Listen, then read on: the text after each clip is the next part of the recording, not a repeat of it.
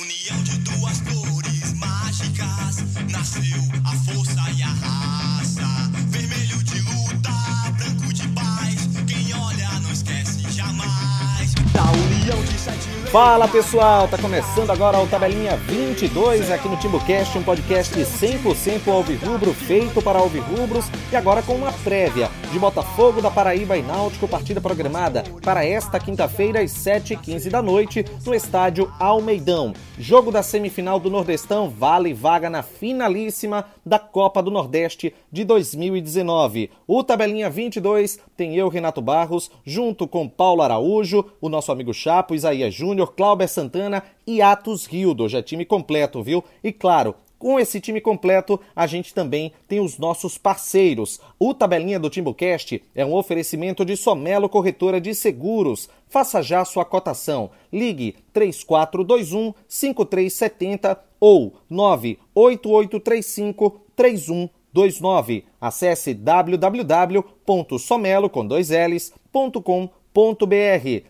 Container Segurança, locação de containers para sua construção, reforma ou obras em geral. Chega de instalações de alvenaria, liga para Container, entrega imediata 99278 3692. E a gente começa o tabelinha 22 falando a respeito do atacante Robinho. Isso porque o atleta ele está fazendo um trabalho de reforço muscular para recuperar aquele bom futebol de 2018 que a gente ainda não conseguiu ver na plenitude né, nessa temporada mas ao mesmo tempo estão surgindo né, algumas especulações de clubes que estariam interessados pelo jogador, inclusive é, se fala até de uma possível proposta do RB Bragantino, uma compra de 2 milhões de reais por 70% dos direitos econômicos do atleta. E fica aquela dúvida, né? É um momento para se pensar em vender? É um é valor justo? Atos Guildo fala a respeito disso. Manda brasa, Atos. Fala, Renato. Renato, a, a, situação de Robinho a gente pode até colocar como complicada no, hoje no Náutico. Por quê? É, a torcida vem pegando no pé dele, não tiro a razão da torcida, porém, assim, agora falando por mim, eu acho que Robinho é um jogador de qualidade. Só que eu não sei, porque os motivos que a torcida tem para reclamar dele, é, a torcida tem razão mas eu não consegui perceber se a, se a torcida consegue separar é, o mau momento do jogador ou se ela de fato acha que é um jogador medíocre, digamos assim. Particularmente eu não acho, eu gosto do futebol de Robinho, mas reconheço que ele está muito mal. Então eu entendo parte das críticas pelo mau futebol dele que vem atrapalhando o Náutico, mas eu fico sempre é, atento a gente não está acabando com um jogador que é da base e que tem valor de mercado. Essa sempre foi minha preocupação. Então vamos lá. É... No momento atual, seria perfeito uma transferência de Robinho, uma venda no caso. Porque a gente está com um jogador que não está no seu melhor momento, que a torcida já não tem mais paciência com ele. E eu começo a duvidar de uma recuperação dele, pelo menos nesse ano, dentro do clube. E dado esses valores que você me coloca, de 2 milhões por 70% dos direitos dele, são valores de Robinho em alta. Então, por isso eu, eu, eu quando você me falou esses valores agora, eu, eu, eu achei o, um, um negócio muito bom para o Náutico. Por quê? Porque se o Robinho tivesse numa fase estupenda, tivesse fazendo gols, tivesse jogando muito bem, não seria muito diferente desse valor você, você estando na Série C, disputando campeonatos como Pernambucano, você não vai conseguir vender um jogador é, com preço melhor do que, do que esse daí. Então seria uma venda de Robinho em alta. Como ele está muito em baixa e tem toda essa situação com a torcida tal, eu acho que seria um ótimo momento para estar tá sendo negociado o Robinho, o Náutico fazer uma caixa com, com o jogador, fazer um caixa com o jogador e eu, eu não sei como ficaria o restante dos 30%, não sei se o Náutico eh, pertence todo ao Náutico, mas caso o Náutico fique com alguma porcentagem também interessante, porque é um jogador que eu vejo o futuro nele. Ele, é, além das má atuações que ele teve esse ano, é, eu, particularmente também, eu achei um pouco prejudicado com, a, com as formações de Márcio Goiano. Ele jogou o ano inteiro fora de posição. O ano passado ele jogava mais à direita e numa configuração um pouco mais centralizada, mais perto do gol. Esse ano, além de ele ter sido colocado para a esquerda, ele foi completamente afastado do, do gol. Tinha jogos que ele jogava praticamente andando por cima da linha lateral. Isso deve ser um, uma, uma questão do pedido, do, do, do pedido do, do Márcio Goiano. Né? Então eu acho que isso prejudicou um pouco o futebol dele. E mas eu vejo o futuro nele. Eu acho que caso ele seja negociado, é, ele pode acabar deslanchando. Então também seria interessante a gente ter um pouco da porcentagem desse jogador. Valeu, Atos, pela participação e o técnico Márcio Goiano não vai contar com, vamos à lista, viu? Diego Silva, Jorge Henrique e Danilo Pires, que estão machucados, Thiago, que está cedido né, à seleção brasileira para um período de treinos, e Robinho está fazendo esse reforço muscular, além de Maílson, que foi liberado, mas há muito tempo não joga. Então, dificilmente, até seguindo uma linha de raciocínio do técnico Márcio Goiano, esse atleta ele vai ser utilizado. Como montar o quebra-cabeça da escalação? O meio de campo seria o mesmo do último jogo? Qual é a melhor postura do Náutico para o Náutico nesse jogo único? Chapo, tenta desenhar esse nó aí, meu amigo. Manda ver. Ô, Renato, vamos montar esse quebra-cabeça aí, né? Primeiro, a gente teve, além dos desfalques já conhecidos, que seria Diego, Jorge Henrique Danilo Pires estão machucados, o Thiago está na seleção, o Robinho e o Maílson estão voltando, mas estão sem ritmo de jogo, o Robinho também está numa fase muito ruim. Então a gente não contaria com esses seis jogadores. Além deles dois, o Hereda e o Assis vêm sendo poupados nos treinamentos, então é, gera uma dúvida aí se eles vão ter totais condições de jogar. Eles jogando, eles tendo condição de jogo, eu iria para campo com o mesmo time que jogou contra a Imperatriz, exceto pela entrada de Hereda no lugar de Kruber, né? É, eles não tendo condição de jogo é que complica. Porque aí você teria que improvisar alguém ali na vaga de Assis, seria alguém, uma improvisação grande, assim. É, o que vem treinando é o Matheus Carvalho, né? Que é um atacante de, de lado esquerdo. E se o Hereda não puder jogar também, o Krobel também é um, é um, lateral muito ofensivo. Na verdade, é um lateral muito ruim defensivamente, né?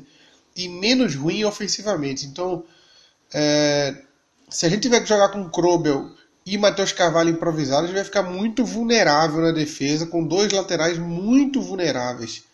É, eu não voltaria Suelton para o time titular, eu manteria o Lucas Paraíba também. É complicado, acho que, acho que a, a depender da situação, é, se a gente tiver que jogar com esses dois laterais que defensivamente são muito ruins, seria no caso o Matheus Carvalho de ponta e de, na, na, lateral e o André Krobel na outra lateral, talvez fosse melhor jogar com três volantes mais fixos e tirar o Lucas Paraíba. É, tirar ou segurar para alguém entrar para o Haldane entrar no lugar aí de alguém. Talvez ou o Lucas Paraíba ou Luiz Henrique, né? Lucas Paraíba ou Luiz Henrique. Um dos dois ia ter que sair para o Haldane entrar.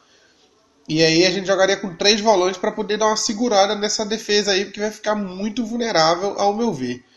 É, caso a gente jogue no melhor cenário possível, que é Herede e Assis, o time para mim seria o mesmo do jogo contra o Imperatriz, à exceção da entrada de Hereda no lugar de Krobel. Não é um, quebra-cabeça tão difícil de resolver, porque no último jogo a gente teve um desempenho bom com esse, com esse time. Então acho que não é uma coisa tão incrível de resolver. É lógico que são muitos desfalques, mas alguns deles nem são tão importantes assim, porque o time já se acostumou a não ter Maílson, já se acostumou a não ter é, o Danilo Pires, o Robinho também não faz falta hoje, então é, desfalque, desfalque mesmo, no caso só o Diego e o Thiago, né? O resto, o Jorge Henrique também já faz tempo que tá fora, então o Náutico já tá meio que acostumado. Acho que dá para ir para campo com o mesmo time que jogou contra o Imperatriz ou com algumas pequenas mudanças e, se Deus quiser, sair de lá vitorioso. Obrigado, Chapo, pela participação. E o Botafogo da Paraíba, ele tem 29 jogos na temporada, são 19 vitórias, 7 empates e apenas 3 derrotas. 48 gols marcados nesta temporada, um a mais em relação ao Náutico, e 21 gols sofridos. Tem alguns atletas que são destaques né, na partida, o Cleiton, que tem 11 gols, o Nando com 10 gols, e o mais conhecido que é o Marcos Aurélio, ele que é, já foi, né, já jogou, no, já jogou aqui em Pernambuco né, pela equipe do esporte. O Botafogo empatou as duas últimas partidas na Série C. Esse é um detalhe importante. Na última, mesmo sendo fora de casa, teve dois jogadores a mais por todo o segundo tempo e mesmo assim não conseguiu essa vitória. É, pode ser considerado né, uma, uma oscilação? Essa é uma dúvida que a gente tem, né? É o melhor momento para o Náutico enfrentar esse Botafogo da Paraíba? Cláudio Santana fala a respeito desse assunto. Fala Renato, amigos ouvintes do Timbucast. Bom, para falar um pouco desse time do Botafogo da Paraíba, é, adversário do Náutico na semifinal. Um pequeno resumo sobre os números do Botafogo. O Botafogo vem fazendo uma boa temporada, comandado pelo técnico Evaristo Pisa, e jogou 29 partidas na, no ano, conquistou 19 vitórias, 7 empates e 3 derrotas. É, marcou 48 gols, um a mais que o Náutico no ano, e sofreu 21 seis a menos que o Náutico no ano. E foi campeão paraibano, um time que está invicto na Copa do Nordeste, é, tem, tem as suas qualidades, né? E tem algumas peças conhecidas, né? Tem Dico que jogou no Náutico em 2017, o Marcos Aurélio, tão falado Marcos Aurélio, que é um meia que joga é, hoje, tem muito é, menos é, intensidade, ele joga numa faixa menor do campo. É, e, e, muito se fala do Marcos Aurélio, mas talvez ele não seja a principal é, peça de atenção que o Náutico deva ter. Não com a bola rolando. Com a bola rolando, é, Marcos Aurélio tem a bola parada muito forte, então, claro que o Náutico tem que evitar fazer faltas próximo da área, escanteio tem que tomar muito cuidado. O próprio Bruno é, já sofreu com o Marcos Aurélio na Série C do ano passado, então tem que tomar cuidado, claro, com o Marcos Aurélio. Mas com a bola rolando, é, o, o, o, Botafogo tem outros dois jogadores que são muito interessantes. Tem o Nando, que é o centroavante, mas tem muita mobilidade, é, marcou 10 gols na temporada. Então é um jogador que, que é para o Náutico ficar atento, principalmente a defesa do Náutico, é, na, nas jogadas rápidas, de linha de fundo, nas cruzadas na área, um problema que o Náutico vem tendo no sistema defensivo. E tem o Clayton. O Clayton é um meia que ele chega muito no ataque. É um meia que, que dá assistência e finaliza muito. E hoje tem, é o principal destaque do, do time do, do Botafogo da Paraíba. Ele marcou 11 gols na temporada e é o, talvez, é, pelo menos na minha opinião, o jogador que o Náutico deve ter mais é a atenção que deve mais tentar neutralizar. Neutralizando o Clayton, o Náutico consegue é, tirar uma forte arma do, do Botafogo da Paraíba. E eu falei dos números do Clayton do Nando. O Clayton fez 11 gols, o Nando fez 10. E o Marcos Aurélio também tem um número considerável de gols. São 8 oito tentos marcados, que mostra que há uma divisão aí dos 48 gols, já são de é, 29 só do, desses três jogadores, né? Que é um, é um, um número considerável. É, mas são três jogadores que é, que o Náutico deve ter uma atenção especial, então o sistema defensivo como um todo deve, tem que funcionar muito bem. Os laterais, a, linha, a primeira linha defensiva com os laterais zagueiros, o Jimenez terá um papel importante para anular o Marcos Aurélio e ainda tentar segurar o Cleiton também. É uma missão complicada, mas ele vai precisar disso. É, o, o, o Nando no centroavante vai ficar mais responsabilidade para os zagueiros. É, mas assim, o time, do, o time do Botafogo tem um time arrumado, organizado, que vem fazendo a boa campanha na temporada, mas não é um bicho papão não. O Náutico é, joga fora de casa, mas tem totais condições de buscar essa classificação, de voltar para Recife classificado para a final, e é essa é a expectativa que a gente tem, que o, o Botafogo da Paraíba é um time de Série C, então é um time do mesmo nível do Náutico. Apesar de ter destaques com grandes gols, com um grande número de gols marcados, o Náutico é se o Náutico jogar o seu melhor, o Náutico tem totais condições de anular essas peças ofensivas do Botafogo e voltar classificado. Só um, um pequeno desenho de como o Botafogo deve entrar em campo. É, o, o, treino foi fechado, o último treino, mas o Evaristo Pisa não, não, deve mudar muita coisa, não. Ele tem algumas alternativas, mas a base do time deve ser formada com Saulo no gol, Israel, Donato, Lula e Fábio Alves, Rogério, Marcos Vinícius, Clayton, Marcos Aurélio e Dico e Nando na frente o técnico Evaristo Pisa. É, tá aí um pouco um resumo do que é o Botafogo da Paraíba, um time bem organizado, um bom time que vai dar trabalho na Série C, mas que o Náutico tem totais condições de, nessa Copa do Nordeste ir lá e buscar a classificação. Acho que é um, é, são, é um duelo bem equilibrado. É, o favoritismo pode ser um pouco maior para o Botafogo em números, para o Botafogo jogar em casa, ver um momento até um pouco mais é, confortável, apesar que nos últimos dois jogos não venceu na Série C, então dá uma oscilada, não é preocupante ainda, mas dá uma oscilada, mas ainda assim é, acredito e confio no Náutico, acredito no potencial do Náutico, acredito no Alas Pernambucano e no Odilá, ver se ataque pode encaixar, é, a defesa se organizando, talvez o principal temor seja a defesa, se o Márcio Gano conseguir organizar a defesa e a defesa tiver foco os 90 minutos, o Náutico tem totais condições de se classificar e até durante os 90 minutos sempre sai para os pênaltis. E essa é a nossa torcida para que o Náutico vença, se classifique e vai disputar a final da Copa do Nordeste. Valeu, Clauber, pela participação e para a gente finalizar, o Náutico anunciou nesta quarta-feira Fernando Lombardi, O zagueiro de 37 anos já passou por clubes como Ceará, Vila Nova, Guarani e disputou o Paulistão pelo Água Santa. Finalmente chegou o reforço para a zaga, mas o que esperar? Será que vai contribuir? Será que não vai contribuir? Isaías Júnior. Fala, meu amigo Isaías Júnior. Diga aí, meu velho. Fala, meu amigo Renato Barros e amigos ouvintes do Tabelinha Timbucast. É, Renato, o Náutico contratou o zagueiro Fernando Lombardi, zagueiro de 37 anos, que iniciou sua carreira como jogador de futebol no Paraná, formado nas divisões de base do Paraná. Teve uma passagem pelo Levante da Espanha, saindo do Paraná. Depois rodou por diversas equipes, como América de Natal, Ceará, Rio Claro, Caxias, Mojimirim, Vila Nova, Atlético Sorocaba, Volta Redonda, Cuiabá e o São Bernardo.